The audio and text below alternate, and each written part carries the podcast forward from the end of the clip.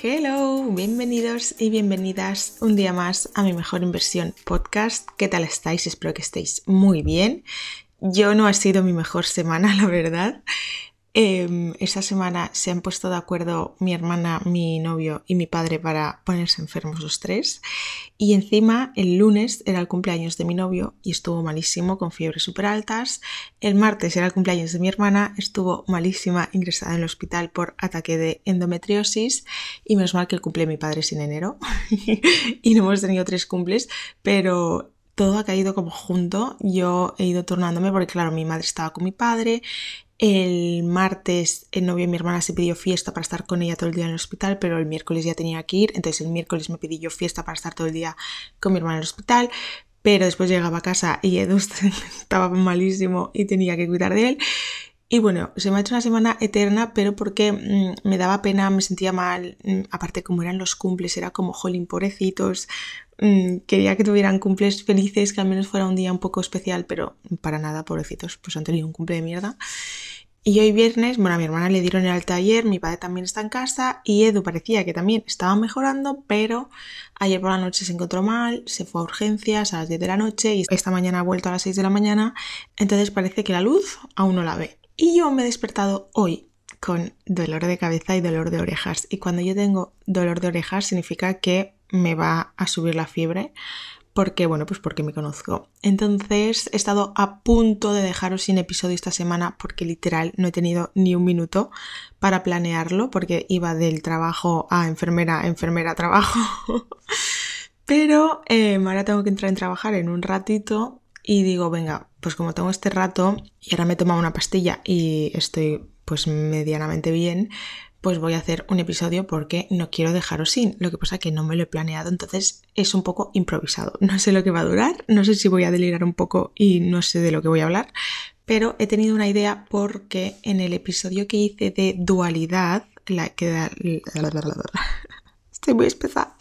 Que la dualidad coexiste, os gustó mucho y muchas me escribisteis como hablando este tema, eh, explicándome como vuestra vuestra situación de pues a mí me pasa porque yo como que siento que soy así y así y siempre he tenido como que escoger, tal, no sé cuántos. Entonces había pensado en hacer una parte 2. Pero bueno, no me he planeado esa parte 2, pero vamos a hablar un poco del tema, porque es un tema que creo que es como curioso. Creo que esto lo expliqué o en el primer o en el segundo episodio del podcast, que fue un poco lo que llevó a mi catarsis y a como reestructurar mi vida y encontrarme como persona, que fue el hecho de pues no haber nacido con vocación, no saber qué quiero hacer, bla bla bla, bli bli bli. Y no saber qué quieres hacer te lleva como a probar muchas cosas, a dejarlas a medias porque no te acaban de convencer. Y eso no sé por qué eh, nos hace como sentir mal, nos hace sentir como un poco de vergüenza el hecho de como ir dando palos de ciego, ir disparando aquí y allá y no acabar de encontrarte, porque es como que en esta sociedad se premia mucho el hecho de ser experto en una cosa. O sea, tú tienes que ser una cosa y cuanto más especialidad tengas y más experto seas y más te enfoques solo en una cosa, mejor posicionado estás porque te posicionas como experto, ¿no? Entonces yo creo que viene de ahí un poco el que cuando tú no sabes muy bien por dónde tirar o no sabes qué eres o crees que eres muchas cosas, te sientes mal o sientes que no estás haciendo lo correcto. Y este es el principal mensaje que quiero lanzar, porque bajo mi punto de vista es todo lo contrario. O sea, no digo que sea todo lo contrario de que ser experto en una cosa no, no sea bueno, obviamente sí, pero creo que si te encuentras en este momento de que no sabes qué eres, no sabes qué quieres, ya no solo laboralmente hablando, sino eh, pueden ser muchas más cosas, creo que es súper importante probar, porque hasta que no pruebes no sabrás y no irás teniendo indicadores.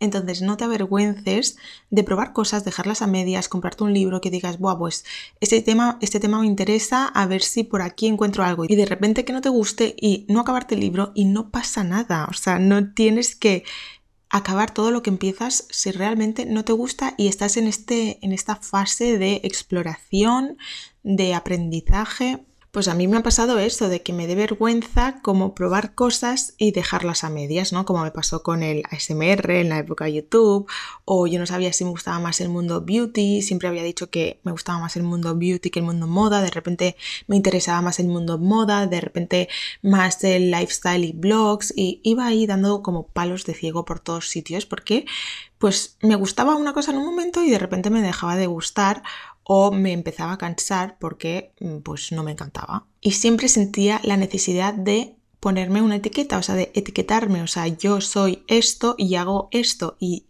y, no puedo dejar de hacerlo o no puedo cambiar, o si cambio tengo que volver a escoger otra cosa, pero tengo que hacer solo una cosa. Y creo que es una presión extra que nos ponemos y que no ayuda nada a encontrarnos justamente. Creo que, por ejemplo, si tú eres una persona que has nacido y tienes vocación, es lo mismo que cuando te enamoras a primera vista, ¿no? Tú puedes ser de las personas que te enamoras a primera vista y que parece que no tenga lógica, porque si tú te enamoras a primera vista es una persona que no conoces, no sabes cómo es, no sabes cómo se comporta, no sabes cómo convive, pero tú te has enamorado y no lo puedes evitar. Entonces, tú primero te enamoras y después conoces a la persona. Y creo que eso es un poco como el tener vocación. Yo desde pequeña quiero ser no sé qué. Y realmente no sé por qué lo quiero ser porque no, no me he dedicado nunca a ello. Aún no lo he estudiado. No he estado un mes trabajando sobre esto porque soy pequeña y estoy en el cole estudiando. Y entonces es un poco para mí como el amor este a primera vista. No se sabe por qué, pero es como una corazonada y súper guay. Para mí esto es pues un tesoro que te puede ocurrir y un regalo que te puede ocurrir porque te facilita un poco el camino o al menos te lo acorta. Ahora bien, las personas que no tienen vocación, pues para mí son como las personas que no se enamoran a primera vista, que primero tienen que conocer a la persona, igual a raíz de ahí empieza el enamoramiento. Entonces, este segundo tipo de personas necesitan, pues eso, primero conocer varios sectores, varias cosas, varios oficios y después se enamorarán de alguno, pero tienen que conocer, por lo tanto tienen que probar. Entonces, esto lo podemos tener medianamente claro en nuestra cabeza de decir, vale, pues si no sé qué quiero hacer, tendré que probar muchas cosas, pero nos ponemos otra limitación que es el em, cuánto tiempo tengo para probar. Porque de repente tengo 34 años y ya no estoy en época de probar.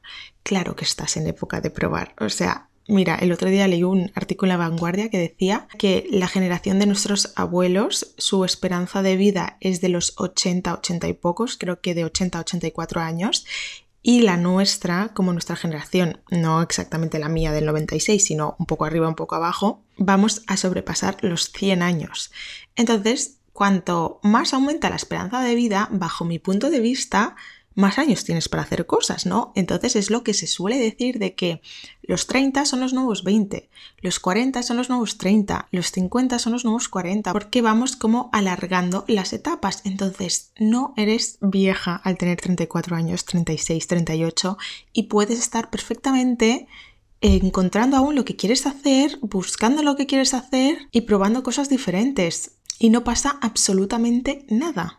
Y sí, es muy difícil encontrar lo que te gusta, es muy difícil también decir por dónde tiro, por dónde empiezo a probar, pero quiero daros un consejo que creo que es como lo más importante y es que mm, en vez de enfocaros en lo que queréis para sentiros de X manera, os enfoquéis en lo que tenéis que sentir para convertiros en X cosa me refiero. Muchas veces decimos, pues yo por ejemplo trabajo en un banco y estoy harta de estar en una oficina encerrada todo el día y hacer números y estar sentada, bla, bla, bla.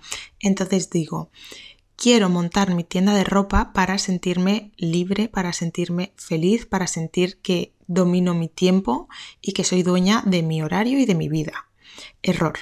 Te estás enfocando en algo que crees que te va a aportar un sentimiento lo que tienes que hacer es enfocarte en ese sentimiento y de ahí ir desglosando qué cosa te podría hacer sentir de esta manera, pero tú no escoges lo que te va a hacer sentir de esta manera al principio. Entonces hay muchas personas que o cambian su trabajo o le intentan dar un giro a su vida o lo que sea, enfocándose en lo que tienen que empezar a hacer para sentirse de X manera y eso es un error. Por eso muchas veces no se ven como los resultados deseados porque son muy difíciles de obtener. O sea, pitonisa de momento no es nadie. o bueno, sí, igual Esperanza Gracia es pitonisa y hay muchas pitonisas, pero es como más difícil acertar, ¿no? Entonces aquí lo que se tendría que hacer es, bueno, hay varias herramientas, pero bueno, no me da aquí tiempo en un episodio para contarlo todo, pero estoy pensando en hacer un programa sobre esto, la verdad. No sé si os interesa, me decís, porque no sé si a alguien le interesaría, pero, o sea, en un programa me refiero a un curso online. Em, sobre este tema porque me parece como súper importante y yo he estado ahí, mm, he pasado por eso y creo que tengo pues cosas para intentar acortar el camino a los demás. Pero bueno, en fin, creo que es muy importante hacer ejercicios de visualización, que bueno, es como una especie de meditación guiada, pero como para visualizar cómo te sentirías, cómo sería tu vida ideal, ¿no? Entonces tú empiezas a visualizar realmente un día en tu vida. ¿Cómo es? ¿Dónde vives? ¿Cómo te, ¿A qué hora te despiertas? ¿Qué haces lo primero? ¿Dónde trabajas? ¿En tu casa o fuera? Bueno, empiezas a, a fijarte en todo, a visualizar literalmente cómo sería tu vida perfecta si la pudieras diseñar ahora mismo. Y a raíz de lo que visualices, empiezas a como, em, ¿cómo se dice? Em, mm, mm, mm, descartar eso. Descartar opciones y empezar como a agrupar opciones. Es decir, si tu vida se ve que tú te despiertas a las 8, te haces un café, te lavas los dientes y te pones en tu escritorio a trabajar y después te vas a sacar al perro y después no sé qué, bla, bla, bla, significa que para ti lo ideal o tu, tu, rutina ideal sería tener un teletrabajo, porque estás trabajando desde casa. Pues entonces empiezas a mirar qué áreas te parecen atractivas, qué oficios pueden tener opción de teletrabajo, etc, etc. Y empiezas como a descartar las cosas que pues no sean teletrabajo, porque tu vida ideal se ve de esa manera. ¿Entendéis lo que os quiero decir? Esto es un pequeño ejemplo, pero se puede hacer literalmente con todo y puedes como estrechar el círculo muchísimo más para saber realmente lo que podría ser tu pasión o lo que podría gustarte o con lo que podrías empezar a disfrutar. Y entonces en ese pequeño círculo empiezas a hacer prueba y error, pero al menos ya sabes por dónde tirar, ya sabes por dónde empezar, ya sabes qué rama es la que te puede cuadrar más, pero no vas como dando palos de ciego literalmente de una rama a otra y como con el círculo súper, súper abierto. Porque muchas veces cometemos un error también que es considerar que no hay nada que te guste. Yo, yo pensaba que a mí no había nada que me gustaba. Y creo que es totalmente cambiar la visión, cambiar el foco y tu punto de vista y es darte cuenta que tienes muchas cosas que te gustan. Hay muchos temas que te interesan, tienes como muchas pasiones que tú no acabas de considerar pasiones porque te gusta mucho un tema pero crees que no es lo suficiente como para que te encante, que sea tu pasión, verte toda la vida haciendo eso. Entonces, no es que no te guste nada, es que te gustan muchas cosas, pero no lo suficiente, o tú consideras que no es lo suficiente. Pero siempre hay algo que te gusta. Y no me refiero a ser médico o ser profesor, pueden haber cosas que te gusten como a mí me gusta mucho cambiar la decoración de mi casa. Eso, aunque tú ahora no lo veas, puede tener que ver con muchos oficios y no solo con el diseño de interiores. Pueden haber muchos trabajos relacionados con el organizar, el pensar, el crear como armonía. Puede ser que tú consideres que no hay nada que te gusta, que eres un parásito y que solo te gusta mm, pues hablar con tus amigas, cotillar sobre la vida de los demás y mirar el Instagram y la vida de las influencers. Bueno, pues puede ser que a ti te guste el mundo del cotilleo, el mundo del salseo y que puedas trabajar en uno de estos 25.000 programas que hay de, de noticias, de, de que hablan de la vida de los demás, de los famosos, de las novedades, de lo que han hecho, de lo que han dejado de hacer, y eso es como una rama del periodismo o igual se puede llegar ahí por otra manera, pero siempre hay algo que te gusta y de ahí puedes intentar sacar qué oficios pueden tener un poco de eso o qué se le parece o qué podrías hacer que se parezca a esto y entonces disfrutarlo. O sea, siempre hay algo que te gusta. Siempre, siempre, siempre, siempre. Lo que pasa que o no lo consideras un oficio o consideras que no te gusta lo suficiente. Pero siempre hay algo que te gusta. Y no sé por qué he empezado a hablar de este tema porque yo estaba hablando de la dualidad. Pero bueno, me ha salido un poco por, em, pues por eso, como la necesidad de sentir que tenemos que poner una etiqueta y ser solo una cosa. De ahí me ha salido. Es que esto de improvisar, pues tiene estas cosas. Pero también quería hablar un poco, pues eso, de la dualidad, porque, porque yo siempre he sentido, pues eso, la necesidad de cómo etiquetarme, ya no solo laboralmente hablando, sino también en cosas personales, ¿no? ¿Qué estilo tengo? Mm, es que no sé, por ejemplo, mi hermana cuando empezó en todo esto de redes sociales, ella siempre decía que era bojo chic, que era como chic, pero un poco toque bojo, que era muy guay porque se ponía como cosas muy diferentes en esa época, bla, bla, bla. Y yo sentía que ese no era mi estilo, entonces, ¿cuál era mi estilo? Entonces, pues si me juntaba con amigas que tengo que son como más pijitas y ta, ta, ta, ta, ta, ta yo era como bastante moderna a, comparación de ellas. Pero después si me iba con otro grupo de amigas que son como más modernas, yo era como la clásica. Entonces a mí siempre me explotaba la mente porque yo no sabía qué era. Yo soy moderna, yo soy clásica, ¿qué cojones soy? Y entendí que es que, ¿qué más da? es que, ¿por qué me estreso? O sea, pues soy lo que soy. Para unos una cosa, para otros otras, pero ¿qué más da? O sea, ¿por qué tenemos la necesidad de etiquetarnos? Obviamente sentimos esa necesidad porque es como la propia sociedad que, entre comillas, nos obliga. Y el otro día también me hizo mucha gracia porque subí un, un TikTok o no me acuerdo dónde, en qué plataforma era, pero una persona me dijo como en plan, uff, qué pesada, te has vuelto muy mística o algo así. Porque creo que era el vídeo este de, o el post que os hablaba de las cartas del oráculo.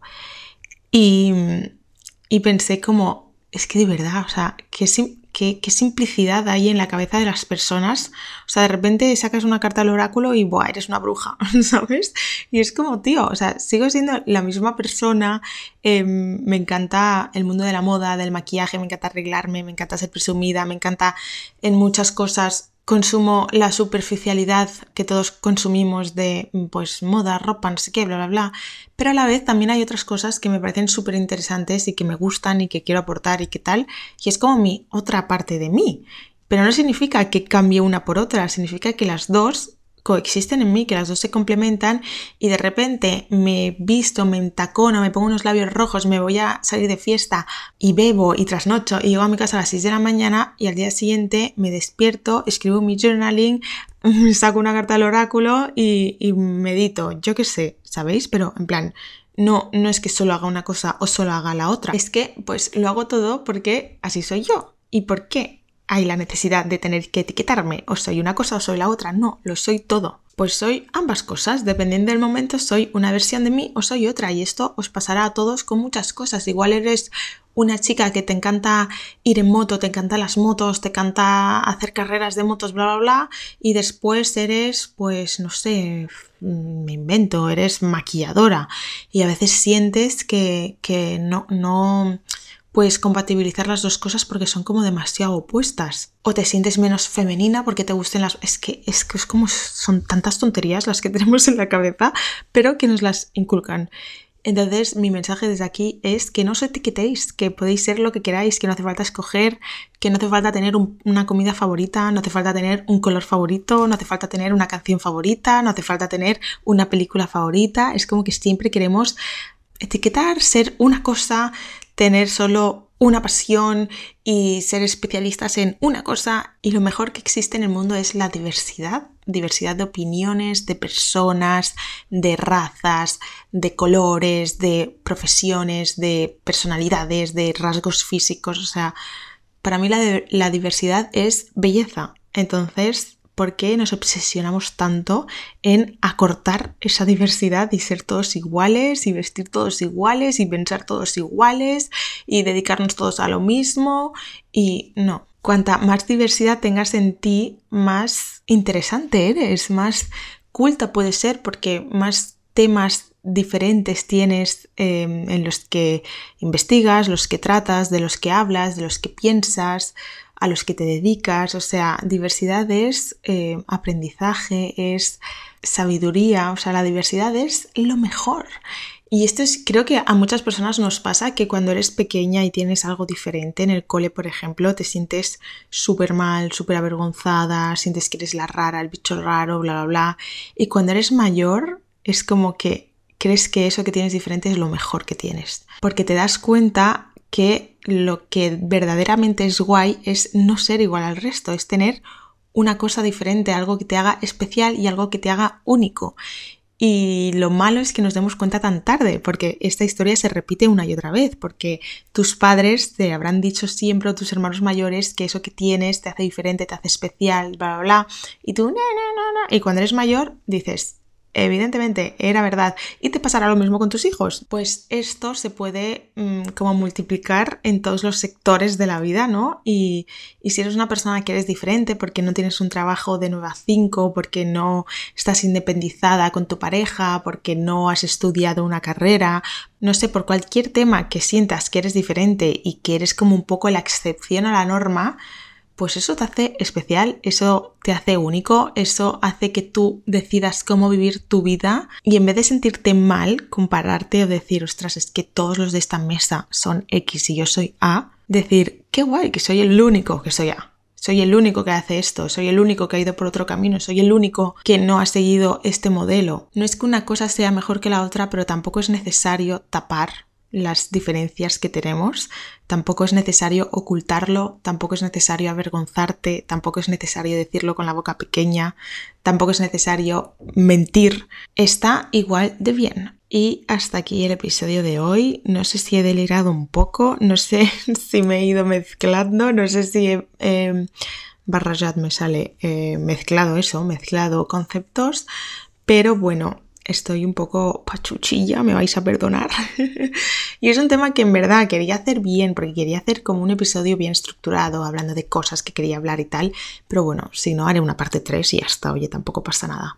Pero como he visto muchos mensajes directos sobre este tema o, bueno, explicándome sobre todo como vuestras experiencias o lo que os pasa, pues digo, oye, voy a mm, recalcar por última vez que no pasa nada por ser diferentes, no pasa nada por sentirse perdidos y no pasa nada por estar en esta etapa que puede durar meses o puede durar años y no pasa absolutamente nada.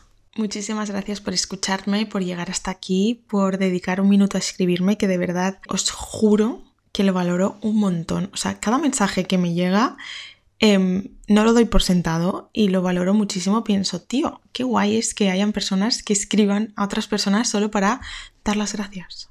O sea, me parece tan guay porque es lo que siempre he dicho y creo que lo he dicho muchas veces ya, pero que tú puedes pensar que algo te gusta, tú puedes ir a una obra de teatro, a, a lo que sea y como disfrutarla y que te mueva por dentro, pero poca gente después busca, yo qué sé, el Instagram de los actores y les escribe un mensaje en plan, oye, hoy he estado en la obra y me ha encantado, te felicito, lo haces súper bien. O sea, no hacemos eso en la realidad, casi ninguno.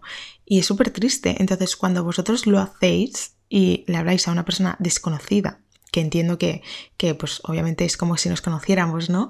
Pero de verdad que es que lo valoro tanto, os lo juro, o sea, mmm, pienso, ojalá nunca lo dejen de hacer porque hay veces que yo que estás de mala hostia, te ha pasado algo o tal, no sé cuántos, y justo veo un mensaje y pienso, ¡ay, qué guay! Y, y, como que se me pasa un poco, de verdad, os lo juro. Y nada, que me enrollo. Os mando un besazo enorme y nos vemos la semana que viene con un nuevo episodio bien estructurado y sin decir muchas tonterías.